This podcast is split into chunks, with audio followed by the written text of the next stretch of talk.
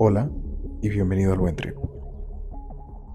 Es muy común que las personas lleguen a mi consulta y traigan dolencias, eh, malestar, enfermedades. Y es terriblemente común que traigan alguna explicación de bolsillo. Literalmente un librillo que dice qué significa mi dolor. Entonces llegan a mí con su dolor de cuello y me dicen que, bueno, vienen a hacer análisis porque quieren entender cuál es el peso que han estado cargando. Porque el libro dice que hay un peso. Ellos no saben si hay un peso. Lo curioso es que todos los seres humanos tendremos algún peso. Entonces siempre hay una forma de atinar. Pero vienen a corroborar su diagnóstico y nada me parece menos útil que hacerle caso a las personas en estos mm, escenarios porque se desvían de lo que es.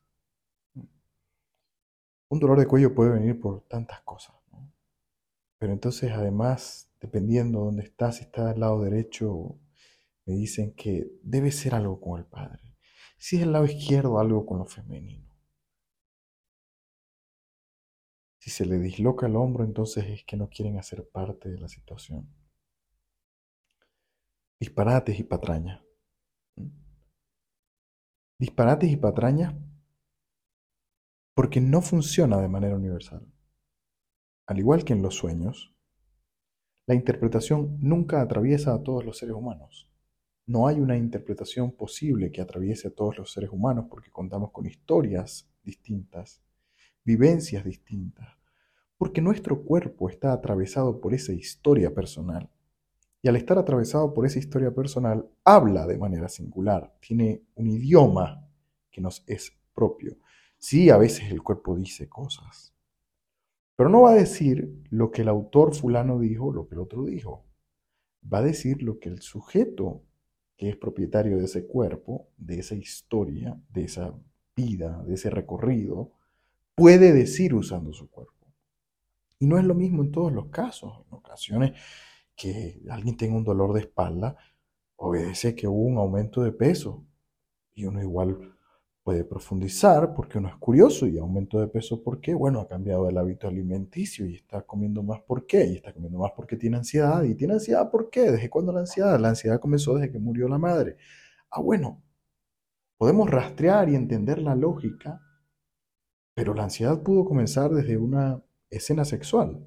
La ansiedad pudo comenzar desde no haber salido bien en un examen médico o en un examen académico. Y no hay ningún libro que pueda de entrada, de antemano, trazar toda esa línea, toda esa secuencia de hechos. Y creo que para hacer las cosas con seriedad, para entender de manera profunda lo que nos acontece, es necesario ir paso a paso entendiendo cómo lo que se gestó apareció, para qué está allí y cuál es su función. No nos sirve la explicación genérica. Siempre falla, en todo caso. Yo invito a las personas a que cuando tengan cualquier tipo de malestar, en vez de ir corriendo a la biblioteca a tomar prestados los significados que alguien inventó. Se detengan, se sienten y escuchen lo que su historia tiene para decir, lo que sus palabras pueden decir, lo que su cuerpo ha vivido y allí encontrarán mucha más información. Esto, por supuesto, en compañía el equipo médico, con los tratantes que uno elija, pero poner siempre en el centro al sujeto, creo que ha resultado, en mi caso personal, dentro de mi sanación, como los cientos y cientos de casos de personas que han asistido a mí a sanar cualquier cosa. Como he dicho, ya yo no veo una distinción entre mente y cuerpo. A veces uno, usando solo palabras, se da cuenta que rato después se desbloquea un pedazo del cuerpo, o sugiriendo algo del cuerpo se hacen movimientos y luego al otro día un movimiento psíquico. Estas cosas funcionan de manera bidireccional. El ser humano es bastante, bastante más complejo que todo intento por meterlo dentro de una camisa de fuerza para entenderlo.